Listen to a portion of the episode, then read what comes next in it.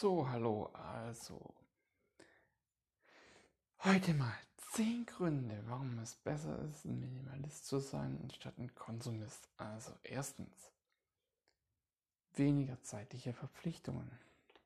Zweitens, weniger Geldprobleme. Oder auch unwahrscheinlicher, dass man Geldprobleme hat.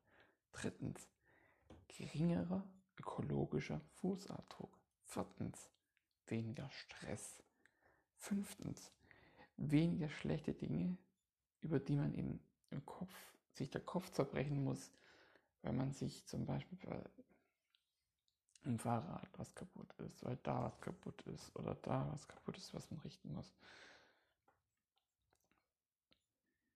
Sechstens, mehr Platz für das, was an einem eigenen Leben wirklich zählt.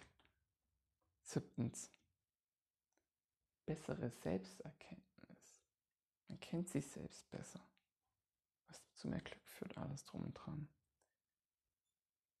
Achtens, weniger Ängste.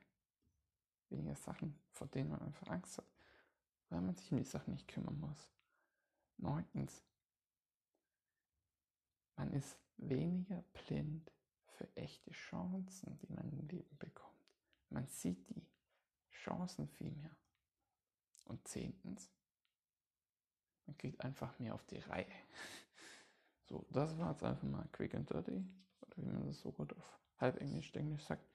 Oder ganz einfach, schnell und leicht, genau. Dann wünsche ich Ihnen einen schönen Tag und am 27. am Samstag gibt es dann das praktische Pater in der Richtung, was machen, wenn man auf einen extremen Konsumisten trifft. Wie sollte man den behandeln am besten? Ich wünsche Ihnen einen schönen Tag und ciao.